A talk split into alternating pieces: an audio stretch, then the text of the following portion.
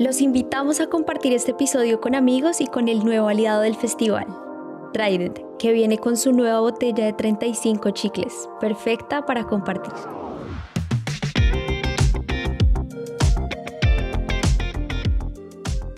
yo tengo que confesarles que detrás de la puerta está mi hermana casi que orinándose porque es muy, muy, muy fan. Y yo les conté que, que íbamos a entrevistarlos y está ahí pegadita. Después la llamo y se las muestro. Mándele saludos. sí me parece una chimba.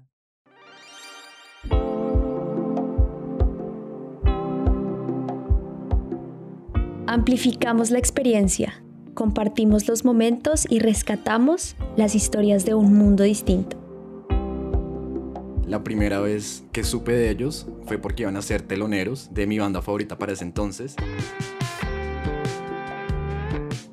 También es headliner del Stereo Picnic, que son Foo Fighters. Entonces en ese tiempo, pues yo no sabía nada de ellos. También está como este prejuicio de que las bandas que le abren a un artista internacional no son relevantes, pero los escuché y como que algo quedó en mí. Es casi imposible olvidar el momento en el que descubrimos esa banda que nos gusta tanto. El lugar, la canción o, por qué no, la persona que nos la compartió así como ese primer concierto o festival que nos pegamos con amigos. Son de esos recuerdos que uno siempre tiene muy vividos, una historia de amor de esas que uno sonríe cuando las cuenta. Ahora hay algo que deben saber y es que nosotros no somos los únicos que tenemos este tipo de historias. El debutar tocar en las tarimas del picnic para algunas bandas y artistas nacionales casi que parte su historia en dos y marca el inicio de esa historia de amor de la que les contamos. La verdad es que para llegar a tocar en un FEP hay una historia y un camino que muchos deben recorrer y que pocos conocen. Es por eso que hoy decidimos hacer un recorrido por las anécdotas de los protagonistas, así como la de algunos medios emergentes que han vivido de cerca su música. Y para un viejo conocido como lo es Diamante Eléctrico, irónicamente, esta historia empieza con un corazón roto.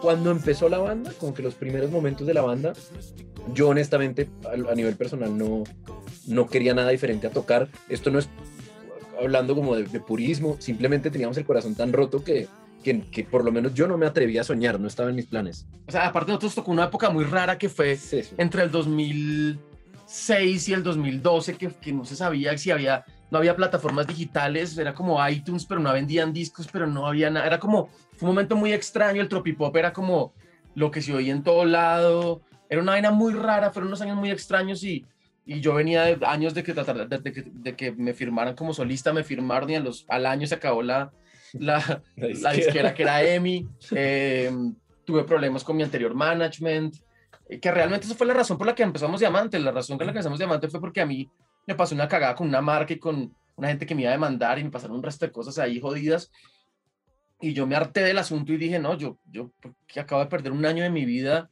detrás de un puto proyecto que no me salió y en vez de estar haciendo lo que yo se me, lo que me se me la gana y, y, y, buscando que la disquera y buscando que la radio y que a este le guste y que al otro le guste y que, que va a pensar este de mí.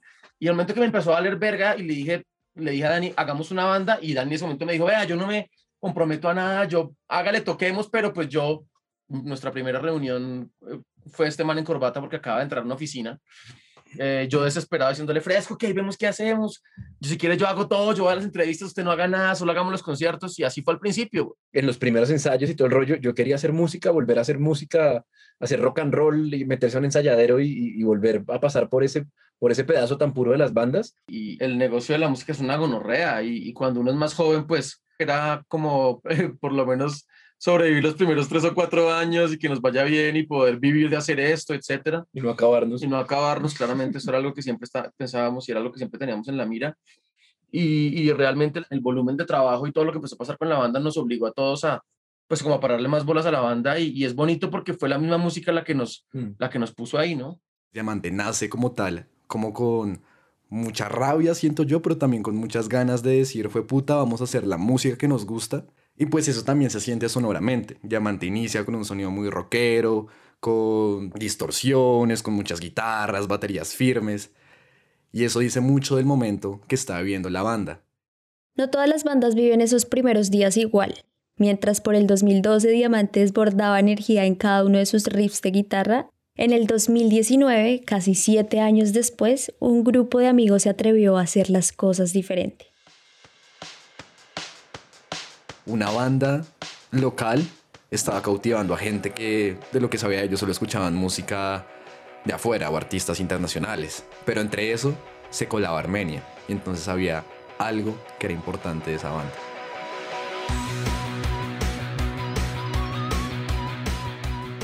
Armenia nace como un deseo de plasmar las vivencias e influencias musicales que Juan Antonio Toro tuvo en gran parte de su infancia.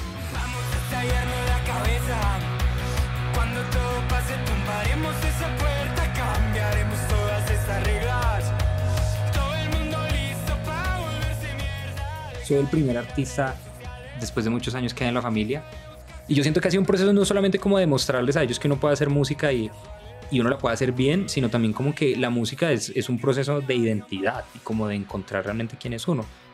Yo, yo decido ponerle Armenia a la banda por la familia de mi papá, porque siento que a mí, a mí en ese sentido y el, el ir a Armenia es algo que me, me limpia completamente en materia de energías. Y es un lugar que me llena mi inspiración y me llena a mí como de, de cosas muy bonitas.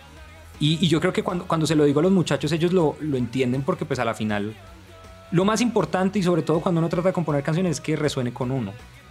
Lo que hablan en sus inicios es puro amor, pura evolución, pura juventud.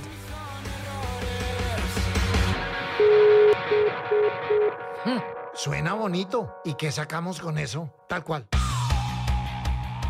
Y siento que eso es el concepto que hizo que Armenia fuera muy importante. Por un lado, la identificación que pudo generar con la gente joven y sobre todo como ese retorno a la estética de los 80, desde esos videos hasta su propuesta musical, que es algo muy cautivador y sobre todo algo que está haciendo que nuevas generaciones se interesen por esos sonidos. Y es que les hablamos del 2019, un año en donde el boom de la movida independiente colombiana estaba liderada por géneros como el garage, el folk y el post-punk. Y pues lo más lógico era sonar a eso, ¿no? Pero al mismo tiempo era una oportunidad para hacer las cosas de otra manera. O sea, yo decía, voy a hacer, voy a hacer mi música y la voy a sacar. Y terminó conectando con la gente, claro. O sea, terminó teniendo un impacto yo creo que fue porque a la agregadora también le gustó y decidieron como hacer un apoyo frente a la música y la canción pues era buena, Violeta.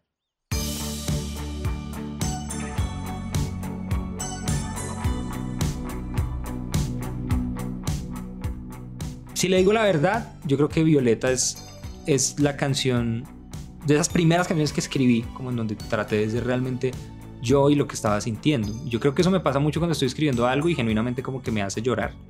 Me ha pasado con varias canciones. Y eso que pues yo no me considero el compositor pues. O sea, no, soy Jorge Drexler, marica o no. Pero pues sentía que lo que estaba diciendo era exactamente lo que estaba sintiendo.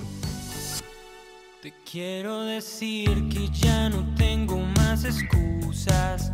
No soy capaz de soportar tal nivel de dulzura. Yo sé que no me encuentro como antes. y a la, a la, persona a la que escribí Violeta, eso era exactamente lo que yo sentía. Era como una, una sensación de, de que esa era la única persona en la habitación que realmente me hacía sentir eso tan bonito que se le llama el amor. Todo ese primer disco se lo escribía a la que era mi pareja en ese entonces y terminan haciendo como toda una declaración de amor grande, esparcida como entre 10 canciones. Violeta, no te quiero dejar ir. Y, y ya después como que empiezo a, a, a, celebrar eso y a reconocerlo. Y al día de hoy pues me, me, me siento orgulloso porque veo gente que toma esas canciones y las vuelve más de ellos que mías, que yo creo que es lo que tiene que pasar. Aunque no lo crean, los inicios de Diamante Eléctrico y Armenia, más allá del género, son muy parecidos. No solo porque su primer disco lleve el mismo nombre de la banda, sino por el efecto que causaron en quienes por ese entonces los escuchaban. Cuando nosotros arrancamos no había dónde tocar. Nosotros tocaba inventarnos dónde tocar. Nuestro primer concierto en Bogotá fue en el Metropolitan. El Teatro Metro. En el Teatro Metro. En, teatro metro, en el Teatro Metro, correcto. En el difunto Teatro Metro. Difunto Teatro Metro. Nos lo dieron pelado. Nos tocó poner sonido. o sea, no había dónde tocar. En este país de, lo que más hemos adolecido siempre es que no hay un circuito. Uno va a México y entiende cuál, cuál es, casi que uno habla en términos de en qué venue va, usted en qué venue va. No, yo voy en tal. Ah, entonces usted está metiendo tanta gente. Eso nos ha hecho mucho daño a nosotros, a todas las bandas de este país, porque entonces se visten, se compran ropa, pagan eh, contenido visual, llevan el fotógrafo ese día todo el rollo. Entonces somos bandas de un concierto al año. Entonces era, era peligrosísimo porque era tan importante para nosotros, pero por las razones equivocadas, porque no había más. Yo me imagino que si una banda de Austin le dicen, vas a tocar el Austin City Limits y dice, bacano, uno de los 45 conciertos que va a hacer este año entre mi ciudad y mi estado. Nosotros no teníamos eso. Y yo siento que la gente llegó rapidísimo. Yo no sé si Juan está de acuerdo, pero yo siento que la gente llegó. Ese fue el, el, el elemento diferenciador para además meternos a todos en el problema de que esto se fuera volviendo más importante en nuestras vidas. Y fue la gente, y la gente llegó muy pronto. Yo, yo, yo recuerdo como que siempre hubo gente. Sí, siempre hubo gente, siempre hubo gente, mm, no tanta como hubiéramos querido, pero siempre hubo gente y siempre hubo mucho interés. Y en un momento hubo mucho interés también de nuestros colegas, que yo creo que eso fue súper importante, como nuestros colegas empezaron a decir, vea estos manes, vea estos manes, vea estos manes. La gente de la industria empezó a decir, vea estos manes, vea estos manes. Entonces siento que, que el hype empezó un poco por la industria y se fue pegando a la gente. Cuando yo le digo a los muchachos, nos están escuchando, es una vuelta muy de, muchachos, nos están escuchando, y hay gente que se muere por vernos en vivo.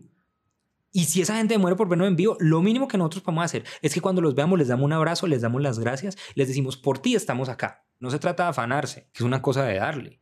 No es de, a mí me está escuchando tanta gente acá en Bogotá. No, señor. Cuando usted haga 5 mil personas en cada ciudad del país, ay, listo, ¿qué hubo? Pero es de darle todos los días. O sea, sí, uno quiere que la gente poco a poco pues uno lo vaya conociendo más y uno pueda vivir de esta vuelta, pero pero yo lo disfrutaba porque estaba con mis amigos. Todos los primeros toques eran increíbles y me acuerdo de todos los sitios donde tocamos. Tocamos en Bogarash, tocamos en El Anónimo, tocamos en El Chamán, tocamos en... ¡Wow! Tocamos en muchos sitios. Tocamos en Café León antes de que... Era, antes que un segundo piso.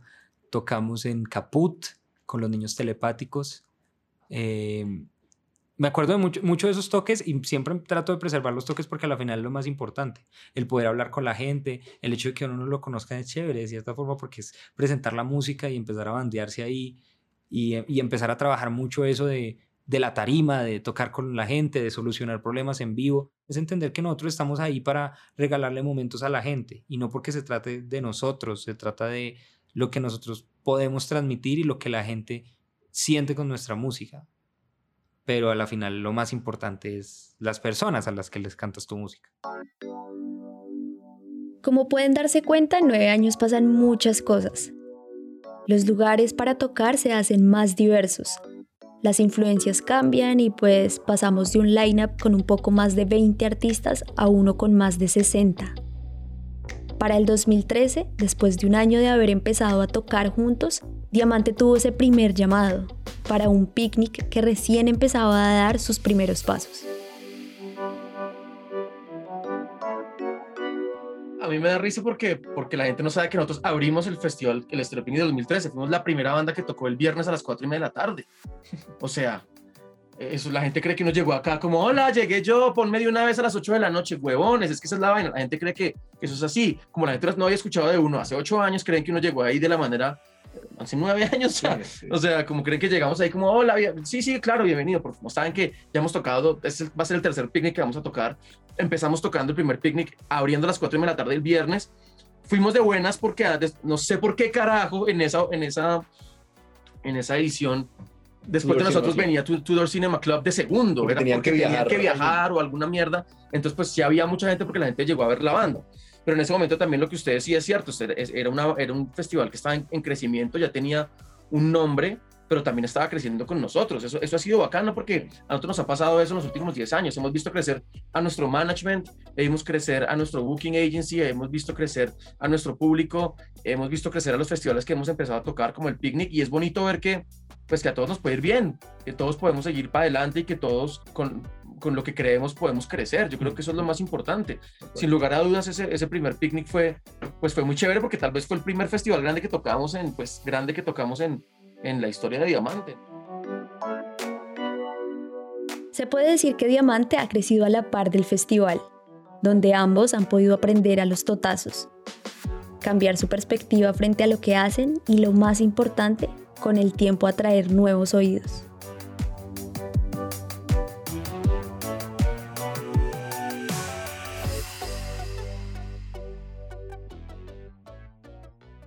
Nosotros hemos estado en, escenarios de, de, de muchos ojos y de muchos oídos. Desde Rock al Parque 2015, que fue cerrar Rock al Parque en frente a 80 mil personas, hasta abrir, abrir los Rolling Stones, abrir los Foo Fighters y ver la reacción y el, y el, hate de mucha gente, como que... Sacarle la idea a la gente de que, pues, que sea un poco más abierta de mente a la hora de recibir música. Pues era muy difícil, y sobre todo con los rockeros. Es muy, muy complicado sacarles esa, esa idea de, de, encasillarse tanto con la música. Eso fue algo que, que, nos, marcó, nos marcó pesado a todos, porque fue como que, marica, nosotros yo no, usted no me está pagando a mí el arriendo, ni yo soy político, ni soy servidor público. Mm. Me vale verga lo que usted piense de mí. Yo considero que los artistas tienen la libertad de hacer lo que se les dé la gana. Y si un artista se limita solo a hacer un género, pues... Yo no me quiero casar en ser una banda de rock. No hay nada peor que casarse con una fórmula que uno le dé. Es más, no lo va a decir yo. Lo va a decir Tweety Martínez, quien sería el tecladista de Soda Stereo durante muchos años una frase que me gusta mucho. Parece que la actitud más rockera del mundo es cambiar, no adaptarte una fórmula que te da mucha zona de confort. Ellos, al igual que Diamante, tienen un público que son muy fieles a su música, pero también gente que no les gusta lo que hacen, que los critican. Sí, es un apellido muy pesado ese, ese es del, del rock. Y, y, y, como que la gente y como todo ese plan rock al parque de venga, venga y frente frente que ustedes la banda. Ah, es la nueva sangre del rock. Sí. ¿Cómo mierda? Yo no soy la nueva sangre de nada, ni, y a nosotros nos interesa la nueva sangre de nada. Quiero hacer música es para la gente que la quiera escuchar, güey. Y si son más chicas, bacano, todavía. Y, y, eso fue lo, y eso es lo que hemos venido haciendo en los últimos discos y lo que vamos a seguir haciendo en los próximos discos. Eso, cual. eso está clarísimo. La actitud más rockera que hay es cambiar. ¿Y yo qué me pasó en este disco? Claro, muy chévere y todo, pero ya. Llegué a un punto en donde estaba haciendo la misma cosa en cada canción verso, coro, verso, coro, solo de guitarra. Y amigos míos me lo dijeron, yo también caí en cuenta y yo dije, bueno, vamos a hacer algo distinto.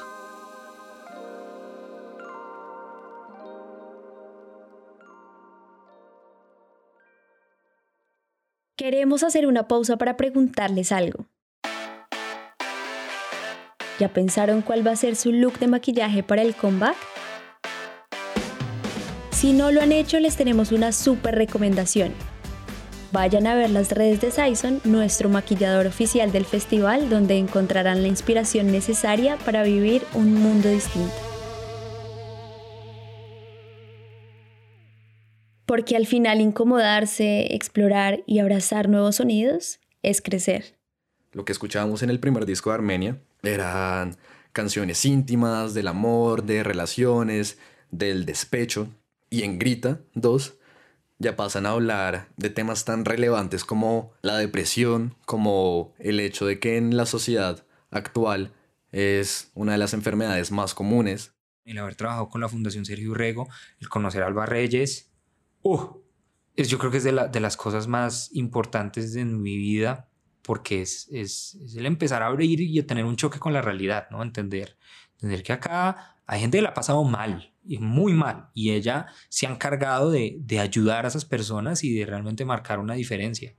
El, hacer una canción como Rompe con Hola Bill y el hablar de esa temática, eh, siento que es importante y sobre todo el poder dar el mensaje de esa manera. Yo recuerdo muy bien a, a Juan Antonio Toro diciendo lo que él esperaba de la banda Futuro. Entonces decía algo así como, eh, lo que a mí me interesa es dar un show para la gente, pues que eso es lo que yo le debo al público. Pasó de ser de pronto eh, eh, las baladitas, una música más calmada, a pensar en música para un show. Y digamos, todos los solos de guitarra y los coros pegajosos, eh, las colaboraciones de este nuevo álbum, yo creo que han, han, proyectado que Armenia se vuelva una banda de show. O sea, uno escucha Armenia y uno dice, yo quiero escuchar esto en vivo. La evolución que tienen ellos de Violeta a lo que sucede en Grita es muy similar a Diamante, pero como al revés, como si fuese un espejo. Diamante empieza con este rock and roll y se abren a sonidos mucho más gruberos. Y por el otro lado, Armenia empieza con estos sintetizadores, con esta estética ochentera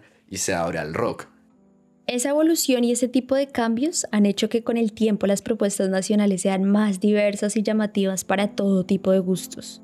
Pues hagan el ejercicio, pónganse a pensar cómo estaba la movida alternativa hace 10 años y pues miren cómo está ahora. Está tan fría, La primera canción que me gustó mucho de Diamante Eléctrico es Oro con, con Nicolai Fela de Los Petit, ¿no? Y de hecho ese mismo, ese mismo álbum tiene unas colaboraciones súper interesantes con KCO, eh, Vicente García, Bumburi, eh, Francisca Valenzuela. Y ya después como que estaba la expectativa de, bueno, ya, ya que me empezaron a gustar Diamante Eléctrico, a ver qué, qué sigue. Y ahí fue cuando ya salió esto de, mira lo que me hiciste hacer. Nosotros hemos sido una banda que nunca, que siempre lo hemos dicho desde el principio, nosotros no nos vamos a repetir nunca. Nunca nos vamos a repetir. Eso se, lo dije a Dani desde el primer día. Nosotros vamos a seguir evolucionando hacia el lado que veamos que queremos evolucionar. Nosotros no tenemos una brújula fijada. Sí sabemos a dónde queremos llegar, pero no sabemos en qué vehículo nos vamos a, a, a mover. Si me entiende, como que para nosotros realmente lo que siempre lo que nos hace mover el, la alfombra mágica son las canciones. Que todo aquel que lo toque vivirá convertido Y si ahora uno escucha lo que está haciendo Diamante, pues es una chimba, porque son esas bandas que tienen la libertad de cambiar de estilos y siguen teniendo esa misma esencia, pero pueden meterte un sintetizador, jugar con el groove y dejar a un lado la estética que conocemos del rock por seguir como con la esencia del proyecto, que es hacer música como les diera la gana. Yo creo que eso es un espejo para, pues, para proyectos emergentes, ¿no? Como, hey, tranquilo, si al principio a la gente no le gusta tu música, hay que seguir probando hasta que uno encuentre ese sonido que lo haga estallar, ¿sí? Nosotros somos los reyes del amor y el desamor, siempre hablamos de las dos cosas, como que el entusado y el enamorado tienen un espacio aquí, ¿no? Esto es como un poco más el entusado, pero, pero, pero, pero tiene mucho espacio aquí porque es real, realmente es, es lo que vivimos nosotros también, ¿no? Como que siento que la gente también se dio cuenta que lo que estamos diciendo nosotros en, las, en nuestras canciones es real, lo vivimos realmente eh, intensamente y, es, y, eso se siente y, y eso le gusta mucho a, a, la gente. Son tres canciones que personalmente a mí me encantan, eh, a veces. Pues que la letra es increíble, ¿no? O sea, habla sobre, es que creo que es sobre la casa de, que le vende a Mick Jagger, pero que si ella ya no está, es solo una puta casa.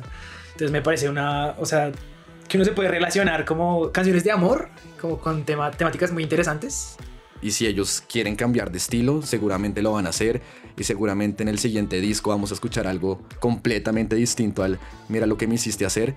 Y creo que también ahí está la fórmula del diamante de, ser auténticos, de ser curiosos y sobre todo de ser sí mismos.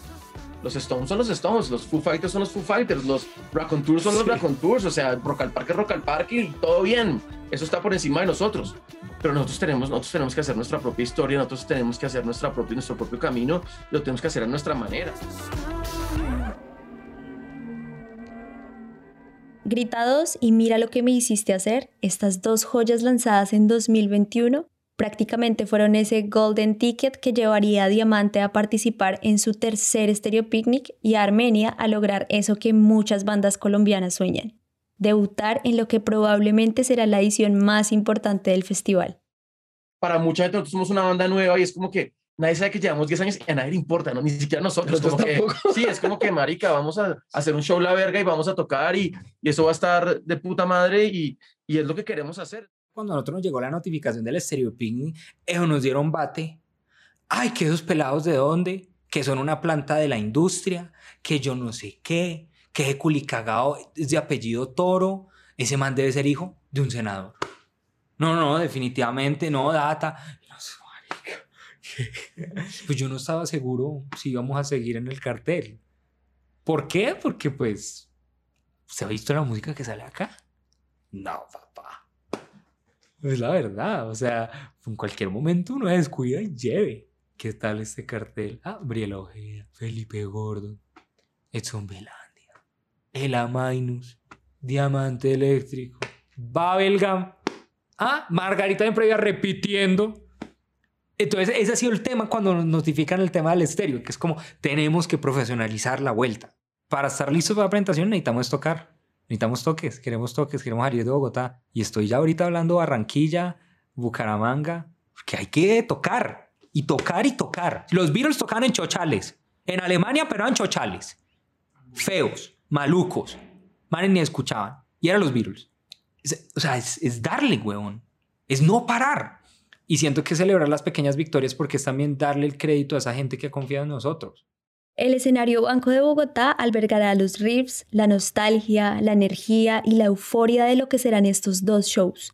El inicio de una historia de amor de Armenia con el festival y un nuevo capítulo para los diamantes.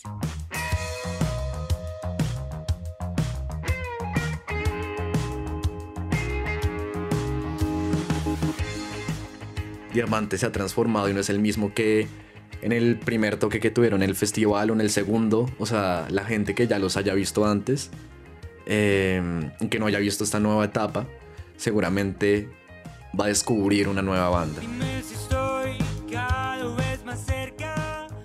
Ahorita para el picnic no vamos a adelantar mucho, pero claramente que vamos a hacer algo increíble donde ya va a haber mucho más eh, involucramiento de parte del público por lo menos yo siento que yo pues ya tengo un montón de canciones con las que sí quiero pues ir a gozarla.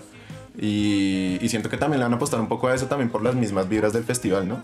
Va a haber una parte donde las luces son importantísimas, por eso necesitamos que sea de noche, que esté oscuro, eh, donde, donde nosotros podamos mostrar canciones nuevas, canciones viejas, donde la gente pueda corear, donde, donde hagamos parte del público esta vaina. hay un momento en el que nos tiramos al público, damos trago, eh, podemos aparecer en algún lado de la, del escenario o, o lejos. O sea, vamos a hacer algo diferente también con ese show.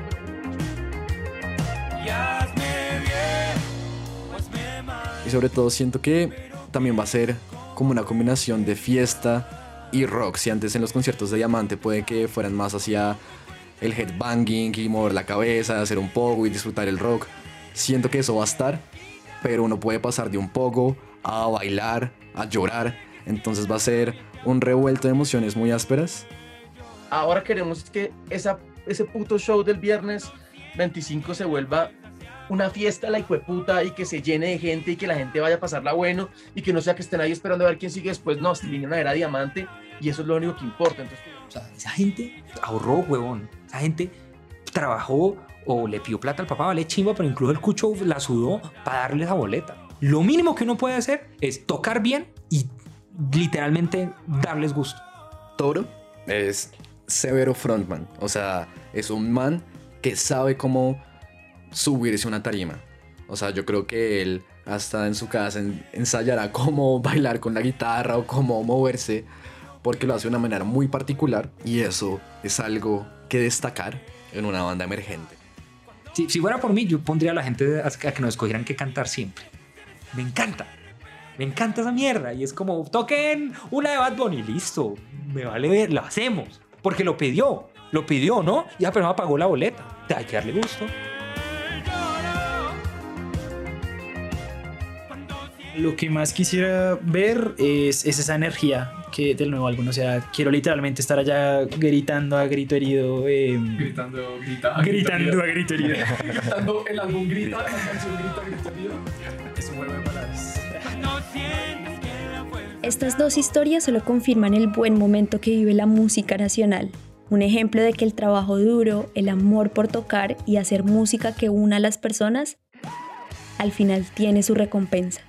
Es abrir un camino y un espacio para nuevas propuestas que de seguro vendrán con el tiempo y querrán cumplir ese mismo sueño por el cual algún día Juan Galeano, Daniel Álvarez y Juan Antonio Toro empezaron sus bandas, y que hoy el festival se da el lujo de inmortalizar.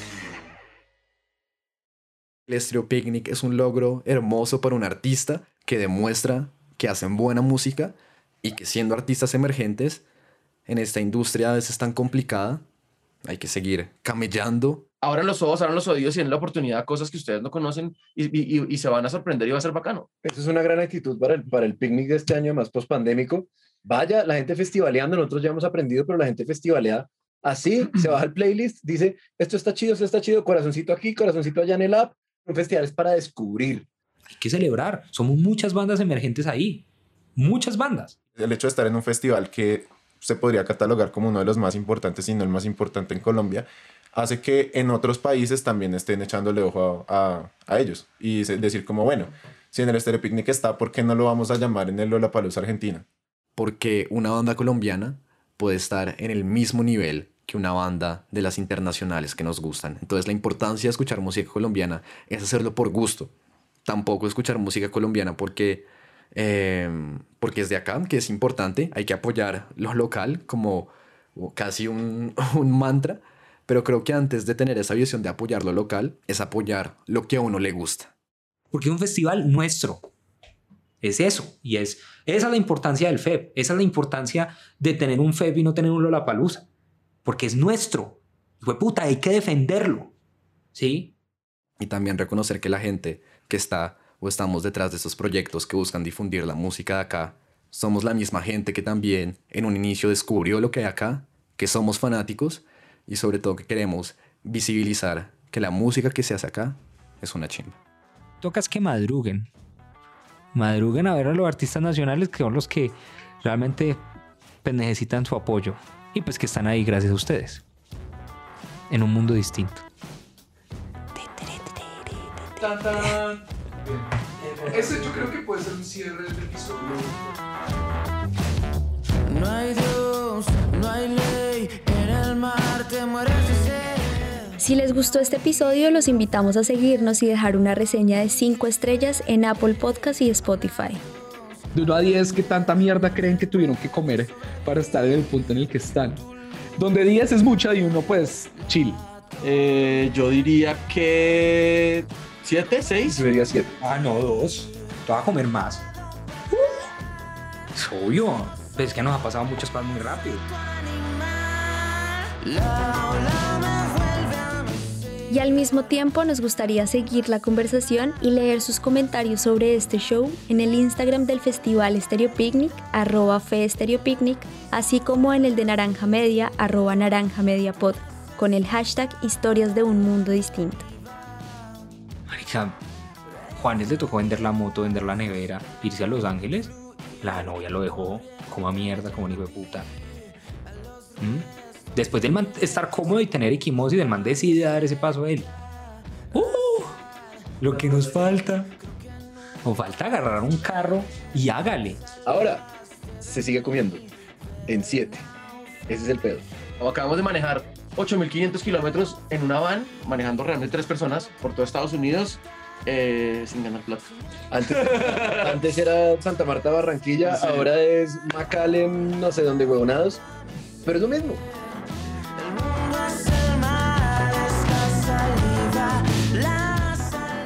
A Juan Galeano y Daniel Álvarez de Diamante Eléctrico, Juan Antonio Toro de Armenia, Nicolás Rodríguez y Juan Espitia de El Caído Reviews y Juan David Cruz de Amalgama les damos las gracias por compartirnos sus historias.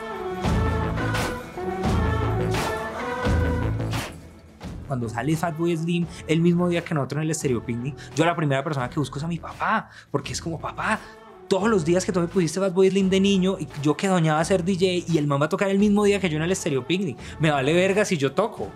Lo, que me, que me gusta es listo, tocar y después pegarme una fiesta con uno de los productores más importantes de la historia de la música.